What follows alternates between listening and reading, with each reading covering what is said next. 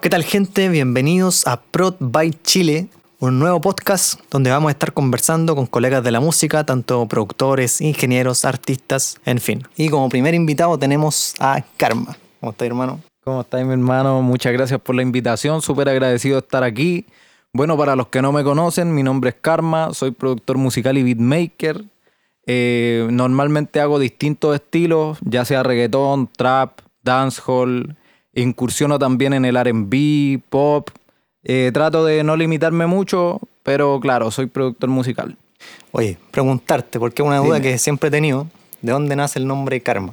Oh, yo no estaba listo para esto, la verdad. Es una pregunta que me la han hecho y yo no, no sé responder porque la verdad es que no tengo explicación. ¿Cachai? Yo no, no podría decirte así como una historia de por qué elegí el nombre.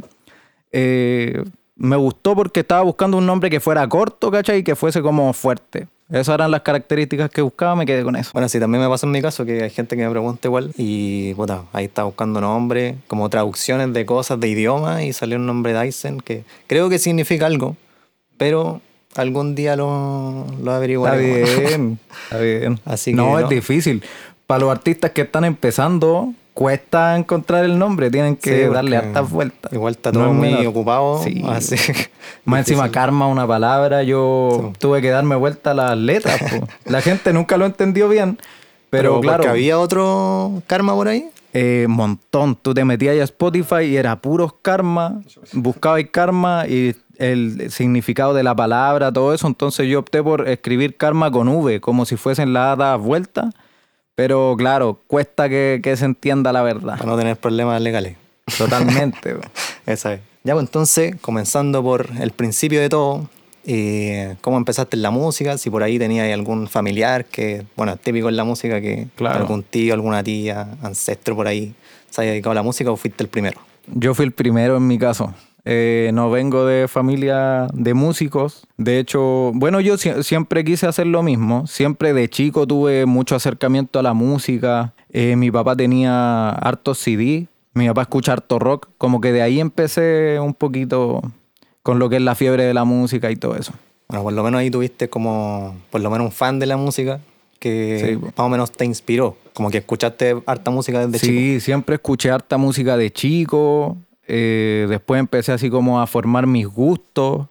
Conocí el rap, el, el reggaetón, lo que es la música urbana actualmente, y ahí fue donde me enamoré así full. Sí, es más o menos el mismo camino que yo recorrí porque somos de la misma generación más o menos. ¿Qué edad tenés tú? Yo 24. Ah, yo 25, entonces. Sí, pues, porque en Chile yo me acuerdo que por el 2008 no estaba desarrollada aquí la industria, que tampoco está ahora, pero está como en vías de.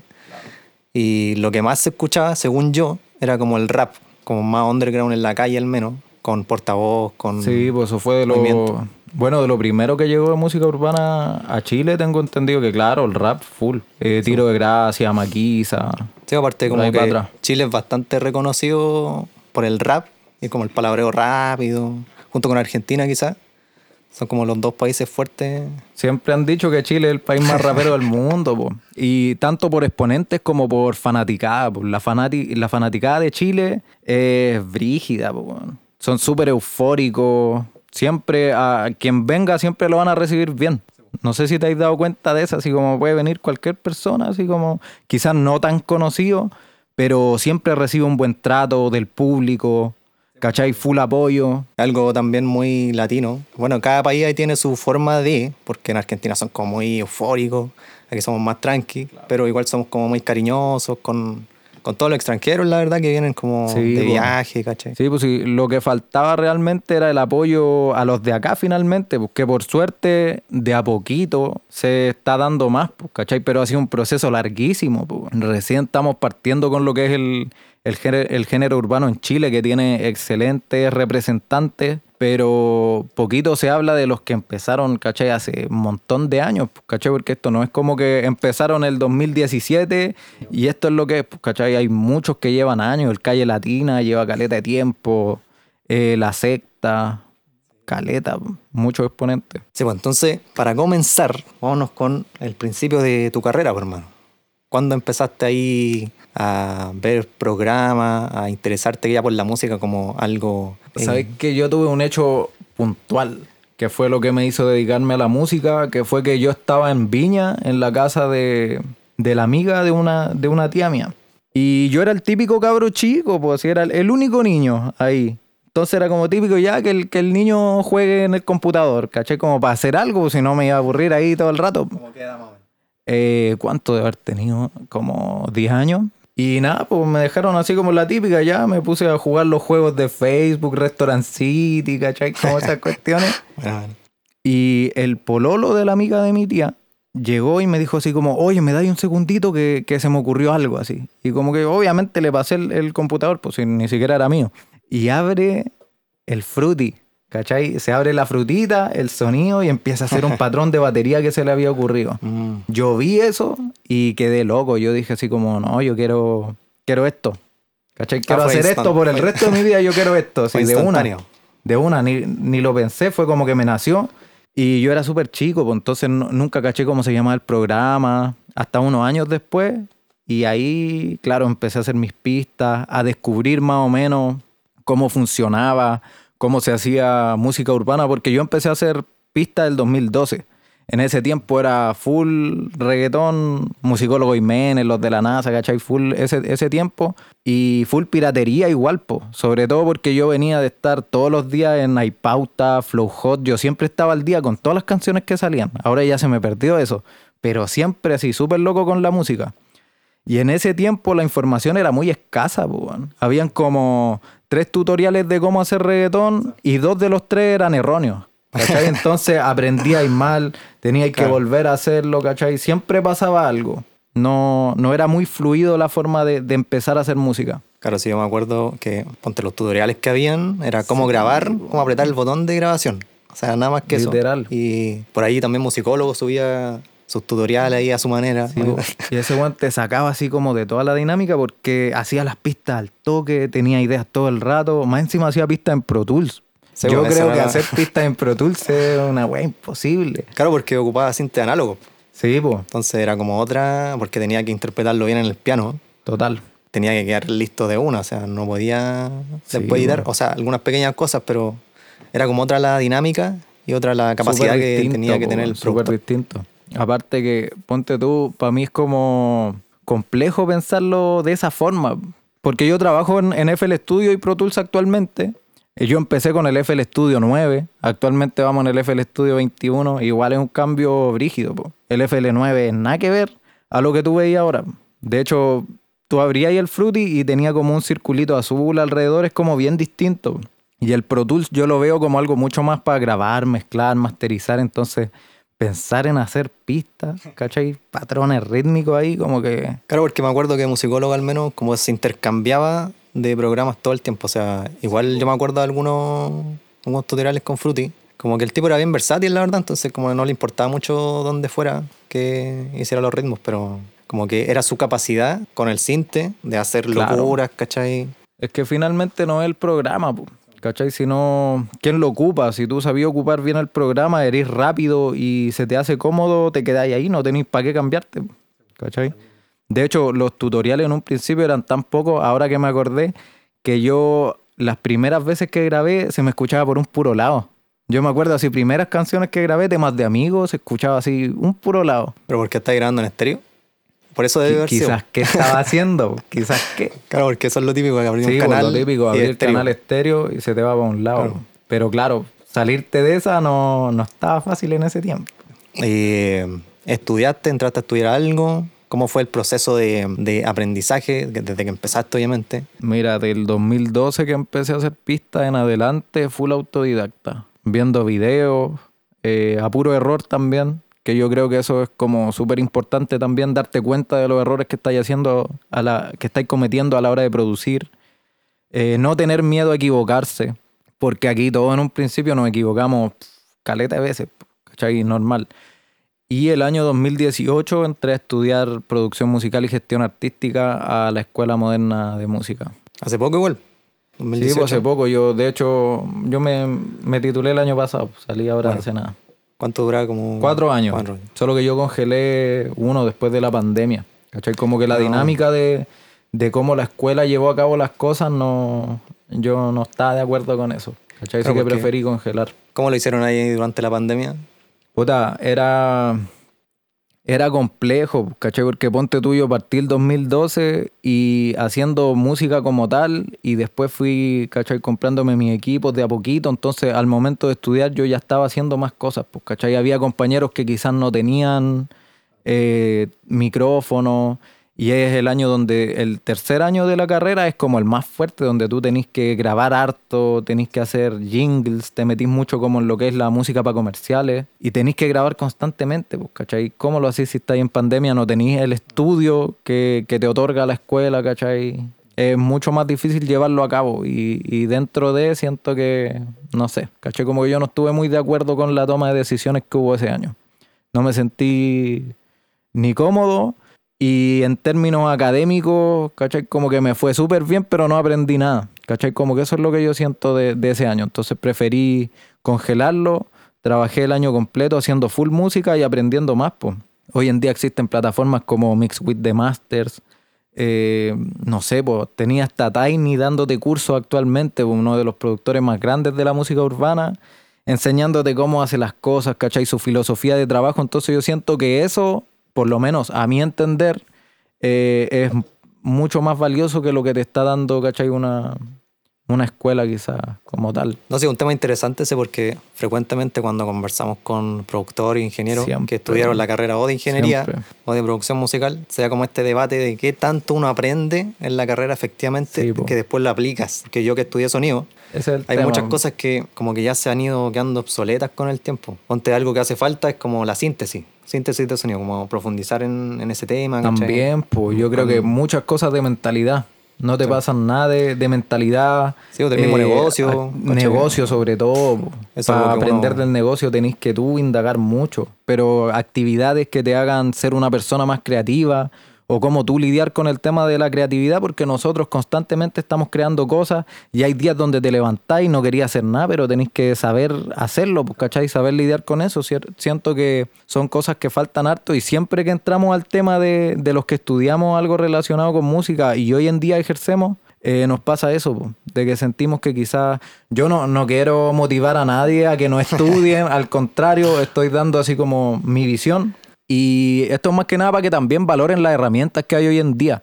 De que en, un principio, hace 10 años atrás, no había muchos tutoriales, la información era muy escasa, ahora tenía información, pero de todo, ¿cachai? La, inteligencia artificial hoy en día te pueden ayudar a escribir una canción, pues, ¿cachai? Tú pones, ayúdame a escribir tal y tal cosa y se logra, pues, ¿cachai? Entonces no hay excusas para Claro, es un tema porque no sé si con el tiempo van a seguir existiendo estas carreras más artísticas como lo mismo que pasa con audiovisual, por ejemplo, claro. que son temas que se pueden aprender por fuera. Obviamente, ir a un lugar a aprenderlo, con, contactarte con personas ¿cachai? que están estudiando lo mismo, te entrega un plus que no te lo da estudiar online, ¿cachai? que es como lo que más importante que yo veo, porque cuando yo estudié sonido, no conocía como el mundo de la, de la industria, del sonido en vivo, por ejemplo, ¿cachai? que es otra cosa aparte. Entonces, como que te da esa esa práctica que obviamente con un curso no, no podría ir interactuar con las mesas, con los músicos, llamar a los músicos para que vengan, a la banda.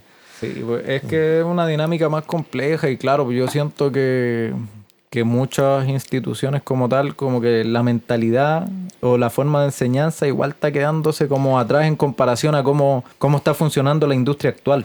Sí, pues que avanza muy rápido. Entonces también es un desafío tremendo para ellos que no sé, quizás si tienen la culpa. Pero no, no, no, no lo veo por ese lado. Avanza tan rápido la tecnología que no podía estar reformulando la, malla curricular todos los años. No, y técnicamente debiese ser así. pues si imagínate, están saliendo sonidos nuevos todo el rato, las tendencias cambian súper rápido. Mm. ¿Cachai? Entonces yo igual lo veo como algo complejo, pero por lo mismo creo que es muy bueno que, que se mantenga esto de estudiar autodidacta, sobre todo con tanta información que hay hoy en día.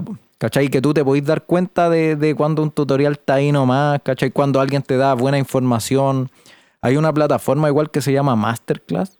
No sé si la cachai, que igual tenéis clases, ahí es de todos los ámbitos, desde música hasta cocina, ¿cachai? Tenéis de todo y tenéis gente que, que, se dedica a eso como tal enseñándote, ¿cachai? No sé, pues hay una, una clase así como de canto de Alicia Keys, canto y composición, pues, ¿cachai? Que te enseñe Alicia Keys, eso es brígido. Entonces siento que son cosas que, que hay que aprovecharlas bien. Sí, no, sí. Cosa de saber buscar nomás porque hay, pero toneladas y toneladas de información por todos lados. que eso puede ser lo, complejo para alguien que está empezando, o sea, saber elegir. Sí, pues yo creo que ahora debe ser, te están dando todas las opciones posibles y ahí tú tenés que, claro, debe ser súper imponente llegar, buscar y encontrar de todo. ¿Cuál dirías tú que es tu característica o tu sonido principal que definiría a, a Karma como el artista, productor, ingeniero que trabaja actualmente en la música? Eh, mira, yo por lo general a la hora de producir eh, trato de que, de que siempre se transmita algo, ¿cachai? Como que trato de que tenga una, una finalidad desde un principio. Obviamente hay veces que empiezo a hacer una pista de cero, ¿cachai? Pero, pero trato de que eso provoque algo. Ponte tú, a mí me pasa mucho de que yo hago pistas y normalmente tú vas a escuchar que las pistas mías duran hasta el minuto 1, 1.30. ¿Cachai? Porque lo otro me gusta ir viendo cómo se desarrolla la canción con el artista. Ya no me gusta así como, ya mira, yo voy a hacer una pista completa eh, y si te gusta tú te montás y era. ¿Cachai? Siento que es como... A mí por lo menos no se me da. ¿Cachai? Siento que no, no lo veo tan genuino de mi parte. Siento que es poco menos como imponerte, ¿cachai? Como mi idea sin pensar realmente cuál es tu mood. Entonces prefiero yo comenzar con una idea, conversarlo con el artista y de ahí desarrollar hacia dónde vamos a dirigir el proyecto, qué vamos a agregar, vamos a hacer algún cambio rítmico, eh, vamos a, ¿cachai? Como ahí voy construyendo la canción como tal. Pero yo siento que algo que define mucho mi sonido, eh, que yo creo que son cosas que la gente no se da cuenta, pero yo me doy cuenta al crearlo, es que me gusta ser complejo para llegar a cosas quizás fáciles o minimalistas. ¿Cachai? Como que me voy por el camino difícil. Tú has visto sesiones mías, por lo menos algunas, ¿cachai? Como eh, muchos pads, mucho ambiente, eh, muchos bombos, quizás hartos, como hartos instrumentos en lo que es la batería, que son cosas que hay, veces que gente llega a eso de forma mucho más fácil, pero que yo prefiero ser un poquito más, ¿cachai? Irme como por lo complicado para llegar a eso y, que también sea un poco más difícil replicarlo si alguien quisiera, ¿cachai? En definitiva, yo creo que te gusta tener varias opciones para después ir eligiendo qué tiene que quedar en la canción o no, porque de repente una idea parte muy compleja y después hay que simplificarla así o sí, porque una es la tendencia actual y otra también es que el artista pueda lucirse también en la canción. Es que sí, pues también uno siempre crea pensando en que la pista tiene que sonar, pero claro, finalmente tú estás haciendo un acompañamiento para una voz, que es donde muchos también pecamos, así como de pues, sobreproducir, pues, que es algo que igual vaya aprendiendo después, así como, ¿sabes que Tengo que, quitarle esto porque quizás no va tanto para el tema o no, no acompaña las melodías vocales que está haciendo el artista también. Eso es lo que yo creo que al final tiene que hacer un productor musical, a diferencia de un beatmaker que son como dos mundos distintos. totalmente distintos. Y es bueno que, tocaste ese tema porque ponte tuyo hasta hace poco te podría decir que empecé a sentirme más como un productor musical y dejar un poquitito ese lado beatmaker. Porque antes era como, como comida rápida, full pista, pista, pista, pista. La tenía ahí así como para el repertorio. Si alguien compra ya, bien. Pero, pero es súper distinto llevar a cabo un proyecto desde cero dirigirlo, motivar al artista, eh, buscar soluciones, tomar decisiones. Eh, parte de producir es tomar decisiones todo el tiempo. ¿Cachai? Cambiar cosas, quizás vaya a tener algo, empezaste con algo y el resultado final va a ser totalmente distinto a cómo lo empezaste. Pues eso pasa a caleta también. Es un debate interesante porque generalmente, y por lo menos aquí en Chile, como lo conversábamos antes de la entrevista, se da mucho que nosotros los productores también hacemos la ingeniería, la producción, la grabación, la composición muchas veces de, de las letras con el artista, que se da bastante igual, eh, de las melodías. Muchas veces también incitamos al cantante o al artista con alguna melodía que nosotros hicimos en el coro, por ejemplo. Y esa es la melodía del coro que queda al final. ¿cachai? Entonces, Totalmente. Es como parte de la composición también. Entonces, al final todo se mezcla. sí, Aparte que todos aprendimos a hacer todo por lo mismo. En un principio no había mucha... No sé, pues yo me acuerdo los tutoriales de masterización del año 2012 eran... Yo aprendí a masterizar así, me tomó como dos años corregir, ¿cachai? Como los errores de, lo que había aprendido también por la escasa información que había, ¿cachai? Porque era, era muy poca. Y no sé, pues cuando yo empecé a hacer música, yo no, no conocía nada del ambiente, ¿cachai? No tenía referentes cercanos, salvo la, la persona que te dije así al, al, comienzo de la historia, que hizo ese patrón rítmico en el FL Studio, que él era, es rapero, ¿cachai? El, el pololo de la amiga de mi tía es rapero y ese fue como mi acercamiento más cuático porque él tenía un álbum en ese tiempo. Para mí, ya así como que tuviera un álbum era la cúspide. O sea, ahí yo pensé como, claro, se pueden lograr cosas, pero ¿cómo? ¿Cachai? Y, por eso mismo de, no saber cómo, cómo funciona, cómo se graba o, quizás cómo tú que querís cantar, porque en un principio yo quería cantar, eh, cómo tú obtienes esas pistas, ¿cachai? Cómo tú llegáis al resultado final y ahí solamente buscando empezáis tú a hacerlo todo, ¿cachai? Tampoco contáis con mucha gente y yo creo que en un principio, no sé, en mi caso yo me metí en la música y siempre fui yo el único, ¿cachai? Nunca tuve como un amigo cercano, ¿cachai? Un compañero que que estuviese también haciendo pistas, no. ¿Cachai? Era como mucho más difícil también el contacto tú a tú con otro productor. No sé si a ti te pasó similar. Yo siempre he sido muy solitario, como para hacer música. Ahora como que estoy tratando de colaborar más porque sigo bastante la música anglo, ¿cachai? Eh, de toda la industria norteamericana y siempre veo que hay miles de créditos, ¿cachai? En las canciones. Caleta, Caleta de compositores, de, escritores. Y lo mismo que hablamos, o sea, ingeniero de mezcla, ingeniero máster, a veces dos ingenieros de mezcla, ¿cachai? Entonces como que me gusta el tema de colaborar, cada uno puede especializarse en algo. A mí me pasa que cuando estoy produciendo algo, llego al final del máster, ¿cachai? Ya como que he escuchado la canción mil veces, entonces no es lo mismo que venga un ingeniero máster diferente. Claro. Y al final tenga el oído fresco. Estáis súper acostumbrado al sonido, pues si lleváis toda la canción completa escuchando eso, pues. desde desde la creación de la pista muchas veces hasta el proceso de mezcla, masterización, no tenía un oído externo porque claro, a mí me pasa lo mismo, yo igual soy súper solitario, de hecho yo creo que uno de mis contras es que a mí me cuesta harto trabajar en equipo, que es algo que he ido aprendiendo así como súper de a poco porque trabajar en equipo es delegar muchas de las cosas que tú querís sí o sí para una canción, eh, llegar a ciertos acuerdos, ¿cachai? Es algo que realmente yo se lo recomiendo a todos porque es muy necesario. ¿Cachai? Pero para uno que viene de estar solitario totalmente en lo que es producción, eh, cuesta caleta, ¿cachai? Es, difícil adaptarse a eso, yo, yo creo, por lo menos. Parte del mismo tema que estamos hablando. Eh, a la hora de trabajar con un artista nuevo, ¿en qué te fijas o qué le pides a ese artista para que empiecen a trabajar? Puede ser temas técnicos o temas más psicológicos. Yo me voy mucho más por lo psicológico realmente. Eh, creo que para yo trabajar con alguien que esté empezando así como eh, tomar la decisión de apoyarlo en su carrera, tiene que tener ciertas actitudes, ¿cachai? Yo creo que compromiso el desde. Obviamente el talento es un requerimiento clave, ¿cachai? Pero yo, yo no voy a hablar del talento en este caso porque para mí es algo que tiene que ir sí o sí. Pero compromiso, disciplina, ¿cachai? Yo siento que, que algo donde muchos fallan es que no porque sea música, esto tiene que ser horarios libres, ¿cachai? Eh, eres una persona creativa, tenéis que fomentar esa creatividad, eh, tener una rutina de trabajo, de descanso, de tiempo para ti, porque hay veces que te enfocáis solo en el trabajo no tenéis vida. Yo creo que es algo que le pasa mucho también a los productores. Con la mayoría de los productores que he hablado suele ser así, pero yo creo que el compromiso, la disciplina, eh, me gusta que sean seguros también los, artistas con, los que trabajo, pero que tampoco sean así como full ego, ¿cachai? Que no se crean superiores a los otros, que sean trabajadores principalmente.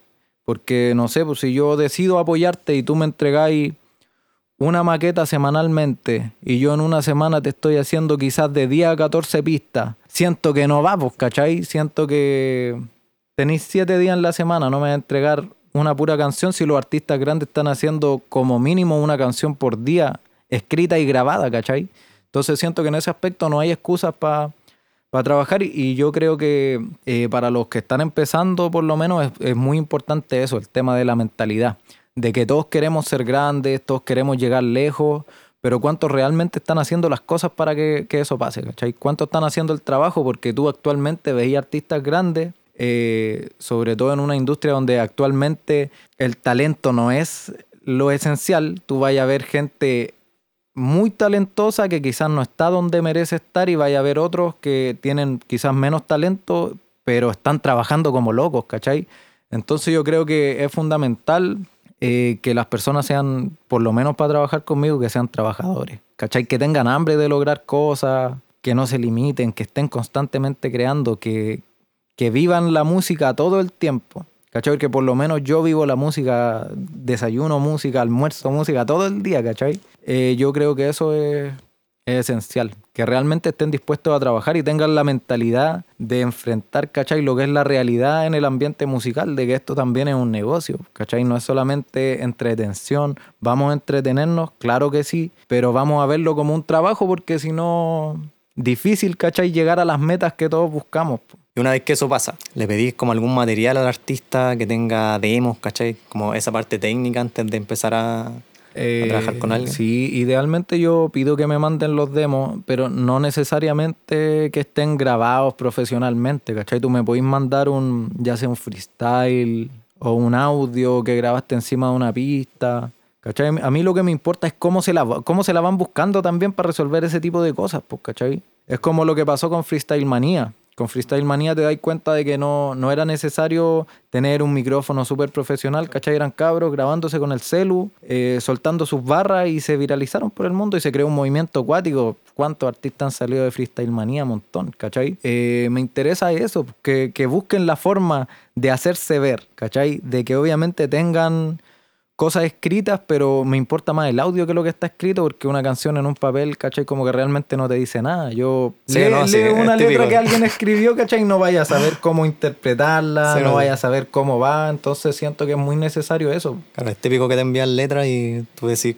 Yo te digo, ¿qué puedo hacer con esto? ¿Cachai? No, no sé, no, no, sé cómo va la canción. Claro, no ser que uno sea un escritor y como que tú le ofrezcas a ese artista componer una melodía. Sí, pues, ¿cachai? Pero ahí igual va acompañado de una melodía vocal por lo general cuando tú vas a presentar una canción.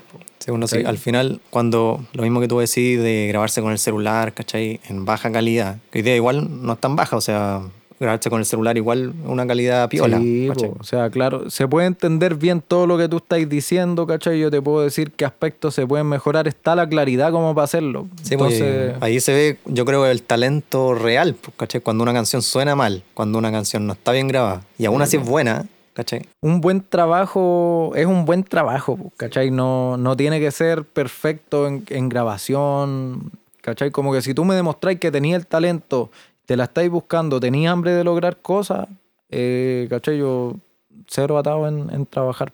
Bueno, hablando de referentes musicales, ingenieros, productores, ¿tuviste alguna vez alguno cuando estabas empezando y actualmente también? Sí, en, en, un principio, bueno, yo creo que toda la vida siempre he sido full fanático de Dr. Dre. Desde, desde el cómo rapeaba, que ahora quizás ya no tanto porque yo escucho harto, harto rap, entonces siempre estoy como familiarizado con, con rapero y todo. Pero Dr. Dre siempre me gustó el sonido que tenía, ¿cachai? Un sonido súper distintivo, ¿cachai? Un sonido que definió, creó un sonido característico para un lugar determinado, que en este caso era la costa oeste, ¿cachai? Para mí eso ya era un, un impacto grandísimo. Pero si te hablo así como de influencia full, en cuanto a producción, mi mayor referente es Timbaland. Yo soy fan de Timbaland, pero full. Mi influencia sí viene mucho de, ahí, obviamente de, lo que es la música urbana también, en español, latino. ¿Cachai? Reggaetón. Eh, con el trap yo como que nunca enganché tanto con esa ola, así te soy sincero. Pero siempre full reggaetón, full rap. Pero para mí Timbaland es un referente clave por, por todo lo que hizo, ¿cachai? Trajo cosas muy distintas, el implementar el beatbox a la creación de pistas, empezar a hacer una batería con la boca, ¿cachai? Empezar a hacer las melodías, después empezar a llenar espacio. Eh, siento que es un sonido que, definió mucho la época de los 2000. Como que después de Timbaland muchos quisieron agarrar ese sonido. Bueno, también está Pharrell Williams, que, que es otro estilo, otro que también definió un sonido característico, pero muy a su, a su estilo. ¿Cachai? Como que me gustaría llegar a eso. A tener un sonido distintivo, pero claro, que tú no vayas a dudar que, soy yo cuando lo estés escuchando. Claro, eso es lo difícil porque al final se da con el tiempo nomás. Lo mismo que he visto con Bizarrap últimamente, que ahora yo puedo identificarlo más, pero yo escucho canciones antiguas que tiene con Nicky Nicole o con Rapero. Sí, y siento que era, era muy distinta la dinámica. Ahora creo que, que hay un patrón mucho más claro, como que tenéis más noción de los cambios que puede hacer actualmente. Lo está mezclando harto con la, con la electrónica, Que es como que algo que le gusta, yo creo, muy personalmente. Entonces está haciendo como ese, ese camino que yo creo que siempre se da, que lo que parte underground termina más comercial y después sale otra cosa underground y se vuelve a volver comercial. Es, un círculo, ¿cachai? Eso como que no, no se va a acabar nunca. De hecho, yo como que me pasa mucho eso de que me gusta cuando está como underground cercano a popularizarse, pero cuando se populariza ya como que... Es que se mete mucha gente que, que no es parte del género, entonces como que empieza a salir muy falso. Sí, siento que cambia totalmente, que está bien que sea así. Sí, porque es una percepción netamente mía. Sí, pues al final eso provoca que se cambien los artistas, que salgan nuevos, que los grandes también colaboren con es que siempre, si tú te das cuenta, ¿cachai? Cada cinco años la música va teniendo cambios súper grandes, tanto de estilos como tal, como de exponentes, pues, ¿cachai? No sé, por el 2016 estaba Brian Myers, Bright Thiago, ¿cachai? Como los de esa época, que quizás muchos de ellos siguen vigentes, pero no están en el tope que estaban ahora. Pues ahora tú veis, no sé, pues, a un, a un Fercho Amor, a Jacob. Te van cambiando las caras y es bueno que sea así, porque eso quiere decir que hay evolución, que se está dando paso para que artistas nuevos entren, sin que necesariamente los que estaban antes tengan que salirse del camino porque siguen estando, ¿cachai? Si finalmente hay espacio para todos. Claro, sí, al final yo creo que cada país eh, representa como una característica, entonces puede aportar desde esa área y eh, se suelen quedar los artistas que son más versátiles como en su sonido. Y como que encuentran ese punto comercial, pero sin irse tan al extremo, ¿cachai? Como lo, lo está haciendo actualmente en Chile John Sister o el Polima, ¿cachai? Como que pueden expandirse internacionalmente, pero siguen manteniendo su público clásico. Es que es que también depende mucho del enfoque que tenga uno como artista principalmente, porque hay artistas que, que les gusta la escena underground y que no van a salir de la escena, no lo van a transar. Y está muy bien, pues están defendiendo su arte de esa forma. Hay otros que siempre han querido comercializarse que tampoco está malo. ¿Cachai? Como que mucha gente ve el tema de comercializarse como venderse. Siento que no, no es tan así, sino que tú tenís, siempre has tenido el objetivo de apuntar a otro tipo de público, ¿cachai? Quizás más amplio, estar así como en el, en el top. Sí, pues volviendo como al tema de mm, la identidad y como de nuevo refresh siempre de la, la música, que es algo que estaba pensando el otro día con el caso de Bizarrap y la electrónica, lo encuentro muy parecido a lo que pasó con el Electro Flow hace como el 2008, como que partió de lo mismo, o sea, reggaetón más duro en ese tiempo, pero se empezó a combinar con la electrónica, que era la electrónica de David Guetta, todos los DJs, y actualmente como que Bizarrap lo está trayendo de vuelta, pero con un sonido más oscuro y como más analógico. Siento que, claro, siento que mucho más analógico.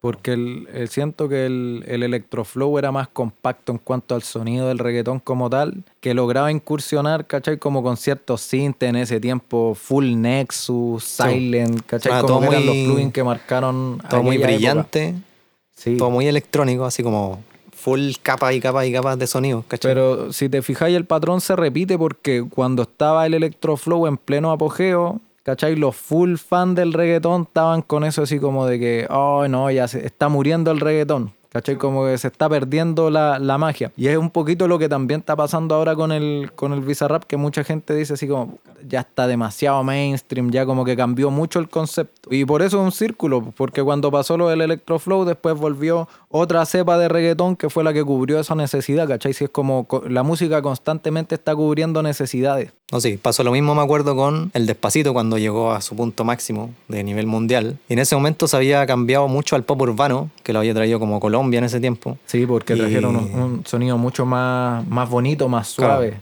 ¿cachai? Más expandible. Justamente había quedado toda esa escena más underground como de lado. Nadie se estaba preocupando de satisfacer ese público. Y ahí empezó a salir el trap, según lo que... Y, claro, nuevamente, o es lo mismo que o cuando llegó el trap. Hubo un rato que dejó de haber reggaetón full y después, y, y lo que estamos escuchando ahora es full perreo, ¿cachai? Disco. Que es un poquito lo que, lo que pasó después de la pandemia, ¿cachai? Como esa, esa necesidad de, libertad, de pasarlo bien, de distracción, ¿cachai? La va cubriendo música bailable, ¿cachai? Como entretenida. Quizás más que que tenga un super mensaje. Claro que ha pasado en otro estilo igual, con Dualipa, con The Weeknd, que traen como ese sonido ochentero, funk, bailable, clásico. Es que por eso siento que siempre se va refrescando. Es como, es como parte del juego que sea así. Y bueno, hablando un poco de The Voice, que por ahí estábamos haciendo algunas reacciones. El año pasado estuvo La Chanti, Chanti Roll, su nombre artístico. Tú actualmente estás trabajando con ella. Eh, ¿Cómo surgió esa relación? ¿Cómo se conocieron? ¿Fue antes del programa o fue después? Antes del programa, sí, pues fue la verdad súper espontánea la forma.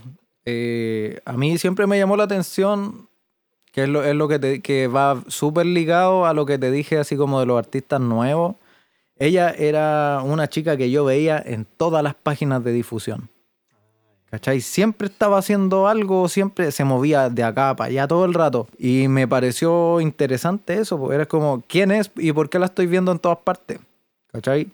Y le hablé, así como de una le hablé, así como, oye, eh, qué bacán lo que estáis haciendo, así como que me gusta caleta. Así como modo fan nomás, sin proponerle nada todavía. Eh, tirando la buena más que nada, pues, ¿cachai? Siento que es algo como súper necesario en la música, tirar la buena onda, ¿cachai? Como que no tenéis para qué ser pesado con otra persona, independiente de si la conozcáis o no. Están haciendo lo mismo y tú veis que está trabajando, ¿cachai? Que se está moviendo, por algo te está saliendo en todas partes y, y empezamos a conversar ahí. Y yo le dije, como la típica, hoy podríamos hacer algo pero se concretó mucho más rápido que otras veces que he dicho el podríamos hacer algo.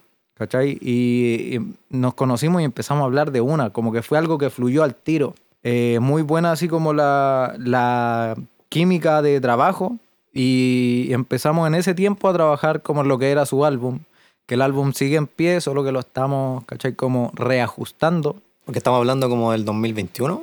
Sí, 2021. 2021 empezamos a hablar nosotros y empezamos a trabajar ciertas cosas que ninguna ha salido. ¿Cachai? Como que lo primero que trabajamos son cosas que no han salido. Y después empezamos ya como a, darle más en serio eh, y lo primero que salió fue Fuego, que fue una canción que salió el año pasado, una canción de Afrobeat, pero que igual tiene como tintes RB, ¿cachai? Es como, y, y el bajo es de drill, ¿cachai? Tiene como hartas cosas eh, queríamos hacer algo bien diferente y la verdad que esa canción nació muy como un challenge, ¿cachai? Fue como, bueno, primero que todo la Chanti no es de, no es de Santiago, es de región. Y un día ella iba a estar en Santiago y yo dije así como, ya, venís mañana a Santiago, voy a hacer una pista. Si le sacáis, si le sacáis algo de aquí a mañana en la mañana, eh, grabamos. Bueno. si no, hacemos otra cosa nomás. Y llegó con una letra, me gustó, empezamos a reajustar, ¿cachai? Yo iba como dándole toques al beat ahí mismo, porque era un beat, ¿cachai? Como yo armé un beat súper simple para ver si fluía algo, pues, ¿cachai? Quería, quería divertirme, hacer música sin pensar en, no, que las tendencias de aquí, que esto tiene que ser, ¿cachai? Como muy libremente, como era, como cuando tú empezáis a hacer música con amigos, divertirte sin pensar en nada. Y así mismo fue que salió la canción. Y yo creo que por eso también eh, tuvo el, impacto que tuvo, porque igual tiene, o sea, si lo medimos en términos de visualizaciones, tiene buenas visitas en YouTube y en Spotify. Pues, claro, pues, entonces, ¿esa canción la trabajaron antes del programa? Creo que la Chanti estaba recién terminando el tema de The Voice. O no, o no sé si ya había dejado de aparecer en la tele, porque ahí ellos, ¿cachai? Tienen que cumplir con ciertos requerimientos para después poder volver a sacar música. Pero, claro, fue después de The Voice, la verdad. Después lanzan otro tema. Después lanzamos otro tema que es Callao, que se lo lanzamos en noviembre. Ese, ese sí que ya fue post The Voice. Pero durante The Voice, bueno, antes de eso estábamos trabajando el álbum. Yo tuve que estancar el álbum por lo de The Voice. Yo no tenía idea, yo me enteré harto tiempo después, ¿cachai? Es como que te digan, eh, ya, deja de trabajar el álbum, ¿cachai? Por un tiempo. Y tú decís como, pero ¿qué pasó? y después supe y ahí entendí, ya, perfecto. Sí, pues, una vitrina igual. Usamos el álbum, pero yo siempre lo vi como que, que había que agradecerle al público que lo apoyó durante The Voice, pues, ¿cachai? Ahí hicimos fuego como diversión para nosotros pero queríamos que fuese como un regalito post The Voice. Siempre fue esa la idea. Claro, porque mucha gente yo creo que le escribe por mensaje o comentario que vino del programa. Sí, pues mucha gente. Es que The Voice es una, una gran vitrina también, pues, ¿cachai? Entonces queríamos aprovechar eso y, y después seguimos haciendo música como que lo que ha salido ahora es lo que hemos hecho más últimamente que lo que llevamos haciendo del principio. ¿Cachai? Porque es un álbum que le hemos dado harta vuelta, no es algo que vamos a lanzar así como a lo loco. Entonces por eso ha sido un poquito más detenido el proceso, pero de que seguimos trabajando, seguimos trabajando. Estrenamos Love Me Tonight la semana pasada, que por suerte ha tenido un, buen recibimiento y es algo igual distinto. ¿Cachai? Súper distinto, influencias de la música ochentera, full música disco. Sí, pues al final, ¿eso tú lo sentís como lo más representativo de ella? ¿O tiene varias, varias aristas? Es que ella puede desenvolverse bien en un montón de géneros. Pero lo que siempre me ha importado es que, o sea, cuando yo trabajo con un artista como tal, yo no te voy a decir cómo tú tenés que escribir las letras ni hacia dónde tenés que apuntar musicalmente. Yo quiero que seas tú lo más espontáneo posible. ¿Cachai? Netamente que seas tú haciendo música que la gente lo pueda identificar, porque eso es lo que va a conectar con las personas, ¿cachai? Eh, quizás nosotros no hemos creado un personaje como tal, como muchas veces se hace con los artistas. En el caso de estas ya tres canciones que llevan juntos, como oficialmente lanzadas, eh, todas las ideas han partido por un beat tuyo primero, excepto la última. Eh, excepto Love Me Tonight, y claro, y, y un par más creo que han sido como melodías vocales, que quizás con una pista mía, pero que siempre reajustamos. ¿Cachai? Porque Callao, la idea nació de una pista que yo había hecho el 2020. Ah, la tenía ahí. La tenía ahí, nunca hice nada. Se me olvidó que existía. Se la mostré, le gustó. Y después yo estructuré la pista para que sonara más 2022, pues, ¿cachai? Que, porque esa la hicimos el año pasado. Porque se notaba, pues, ¿cachai? Tú vas eh, juntando experiencia, cambian los sonidos, cambian las tendencias, y eso era como un era como una canción que sonaba muy 2020, 2019, ¿cachai? Como estilo de boté. Pero el acorde principal de esa canción es el mismo que yo ocupé en la idea principal. Como que yo elegí qué cosas dejar y qué no, para que se mantuviera la vibra de lo que yo buscaba expresar al momento de crear esa pista. Sí, ahí me pongo a pensar que es complejo para todas las canciones que tenéis guardadas que no no las finalizaron. Como, la ¿qué, típica, ¿qué enfoque darle ahora? Porque han pasado dos años ya. Eso pasa caleta. De hecho, me está pasando ahora con una canción que estoy trabajando con el Casio. Eh, bueno, con, con, los ANSYS, que es este, sub, este subsello que formamos con los cabros, eh, donde hacemos música un poco más distinta, ¿cachai? Como más alternativa, por así decirlo. Eh, y también como que yo tenía una pista del 2020, así como full tiempo pandemia, y ahora como que volvimos a adaptar esa idea. Entonces es como el mismo proceso, ¿cachai? Como de ver qué elementos son los que gustaron para que él, que la escuchó el año 2023, que yo se la mandé, le haya gustado. ¿Cachai? Como qué tenía esa pista que yo hice en ese tiempo, qué elementos tengo que dejar y qué tengo que potenciar. Para que no mate la vibra y al contrario, potenciarla. Pues esa es la idea finalmente de, de hacer una canción. Claro, es súper importante hacer esos análisis, ya como lo hemos hablado aquí, psicológicos ya de, de, la parte musical. Así que. Eh, esta es una pregunta que quiero hacer siempre para todos los invitados que vengan, que es una pregunta más filosófica, que mm, puede tener miles de pensamientos y miles de interpretaciones. Pero, ¿cómo ves la música tú de aquí a 100 años más? En términos de tecnología, de grabación, de forma de hacer música, que ya lo estamos viendo con la inteligencia artificial, que por ahí se está metiendo en las letras, como tú lo decías, y también la parte musical, que le decís, tiene que tener un bajo, tiene que tener una guitarra, y te hace algo más o menos, más o menos plano, pero sí, te lo hace, y ya puedes rapear encima. O más brígido, no sé si tú viste un clip de David Guetta que en vivo pone una como si él hubiese hecho una canción de electrónica con Eminem y se escucha como que es la voz de Eminem y eso lo hizo con inteligencia artificial. Ya, a mí eso como que para el futuro me da un poco de miedo, así como realmente poder replicar la voz de otro artista porque siento que se le, bueno, como todas como todas las herramientas se le puede dar un mal uso. ¿Cachai? Pero no, no me gustaría que eso quite como la magia del fit. Pero yo creo que viendo la música en 100 años más, hasta el momento yo me lo imagino como, como no sé, cuando, cuando te decían más chico, ¿cómo veía el, el mundo en 10 años más? Y veíais los cohetes, ¿cachai? Los robots. Yo me lo, lo, lo, veo muy así. Yo creo que eh, la tecnología ojalá que evolucione mucho, me imagino como muchos sintetizadores y sonidos como quizás más cuáticos que los que conocemos ahora, que son igual de brígidos, ¿cachai? Son, o sea, lo que hay ahora para mí es demasiado. Como que me, me cuesta ver algo más allá, pero eh, esperemos que la, que la tecnología avance así full un debate también que se da bastante en, en, la industria musical es que siempre estamos buscando el sonido de los 80, de los 90, de los micrófonos. Entonces como que estamos evolucionando en la tecnología como en las mejoras de facilidad de hacer cosas. Sí, pero, pero buscando, buscamos el sonido sí, de ahí. Uno siempre busca lo, el, el, el, sonido, ¿cachai? Como clásico, por así decirlo. Tú vayas a ir a, a cualquier estudio y vayas a ver un U87. Es como el micrófono estándar. Eh, Para los que no saben que un 87, perdón lo técnico, es un micrófono súper clásico que se ha ocupado a lo largo de la historia un montón de veces y que lo van a seguir ocupando igual porque es un súper micrófono realmente. Sí, pues sí, por lo menos en la grabación propiamente tal de micrófono de, de aparato analógico, como que la tecnología avanzó en los 70, en los 80, hasta los 90 y de ahí nada más, o sea, ciertas mejoras, las emulaciones de los micrófonos que, que sacan algunas compañías, pero... Y las emulaciones también están súper cuáticas. no se me ocurre pensar como una, un salto tecnológico, por lo menos en la grabación. O sea, podría ser algo combinado con Dolby Atmos, quizás. Yo creo que Dolby Atmos igual va a dar mucho... Como que lo veo mucho para el, para el futuro. Pero igual es, difícil verlo, ¿cachai? Como de esa forma, porque, por ejemplo tú ves que realmente todo está cambiando. Por ejemplo, no sé, licencia perpetua de Pro Tools. Ahora todo es suscripciones.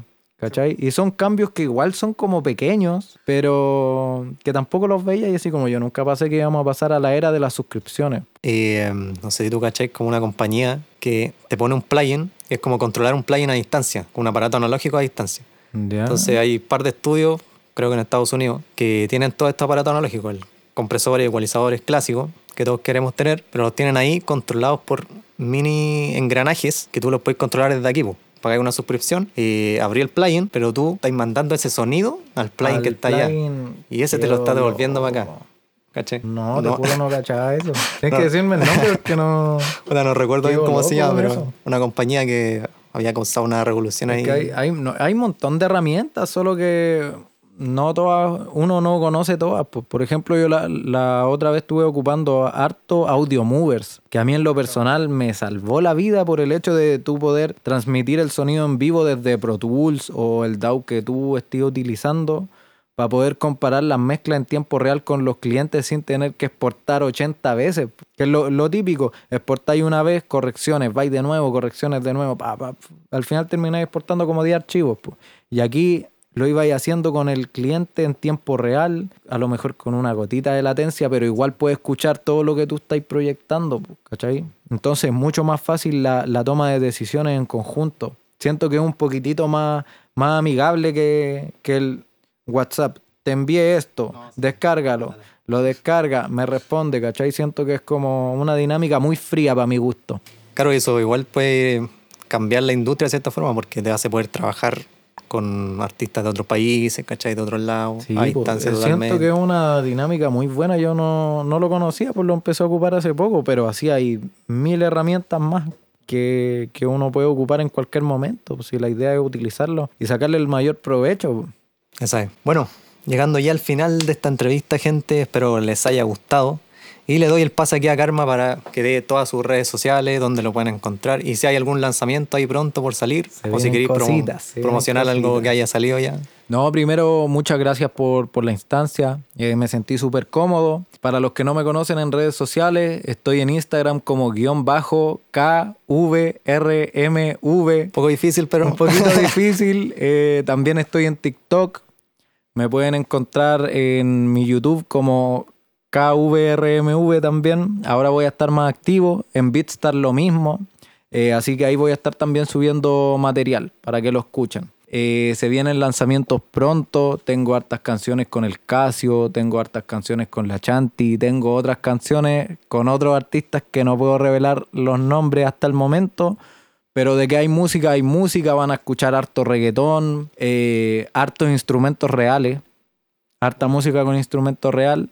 Así que quédense atentos, pues muchas gracias y espero que les haya gustado mucho. Ya lo saben gente, así cerramos el capítulo de hoy. Si les gustó, recuerden compartir en todas sus redes sociales y por supuesto estar pendientes a los nuevos episodios. Nos vemos en el próximo.